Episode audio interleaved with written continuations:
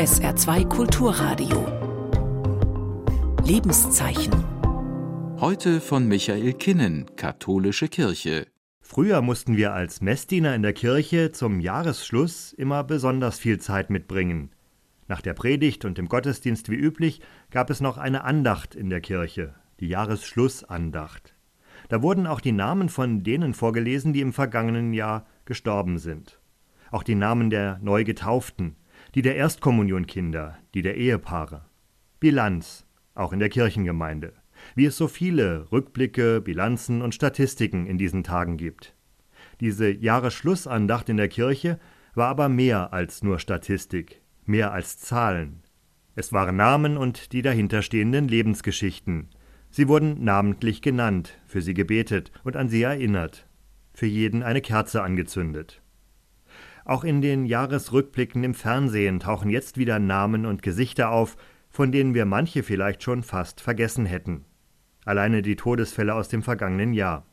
Elmar Wepper, Hans Meiser, Roger Whittaker, Rosi Mittermeier, Heide Simonis, Shinnet O'Connor oder Antje Vollmer, um nur ein paar zu nennen.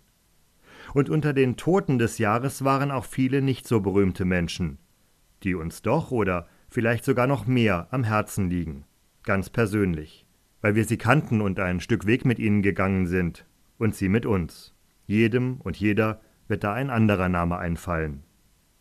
Und Namen wie diese Paul Vincent Castelvi, Grace Prodigo Caprera, Angeline Peralta Aguirre. Ich kannte sie nicht, aber ich lese ihre Namen und dass sie von der Hamas ermordet worden sind bei den Terrorübergriffen am 7. Oktober in Israel. Lisa al-Suri, Sanaa al-Amash, Suleiman Tarazi. Namen von denen, die ein paar Tage später bei israelischen Luftangriffen in Gaza ums Leben gekommen sind. Es gibt noch so viele weitere Namen. Zigtausende. Auch die der Geiseln der Hamas-Terroristen auf den Plakaten, die ich immer wieder sehe. Und die Namen der Getöteten in der Ukraine. Die Namen von denen, die überlebt haben, die geflohen sind vor dem Krieg. Die Namen derer, die zurückbleiben die Namen derer, die nicht in den Nachrichten auftauchen. Für die allermeisten von uns bleiben sie namenlose Menschen.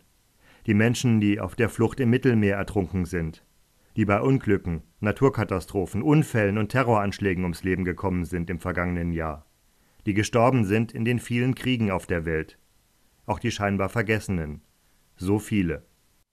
Für die Welt waren sie vielleicht nur ein jemand, oft nur eine zusammenfassende Zahl, eine Zahl der Getöteten, der Geflüchteten, der Aufgegriffenen in den Schiffen im Mittelmeer, die, die in Unterkünften registriert wurden, Zahlen, mit denen die Politik so gerne hantiert, um Forderungen zu stellen, letztlich anonyme Massen. Und doch steht hinter jeder Zahl ein Mensch, ein Name, eine Lebensgeschichte, ein Schicksal, eine Hoffnung. Für die Welt waren sie vielleicht nur ein jemand, aber für jemand haben sie hoffentlich ganz persönlich die Welt bedeutet. Ich fand das eine schöne Tradition damals, für all die Bekannten, an die erinnert werden soll, eine Kerze im Gottesdienst anzuzünden, sie beim Namen zu nennen. Und ich finde es ein schönes Zeichen, das ich heute auch selbst setzen kann, auch ohne Gottesdiensttradition. Eine Kerze, ein Licht anzuzünden für die Bekannten, an die ich mich am Ende dieses Jahres erinnere, aber auch eine Kerze für die Namenlosen.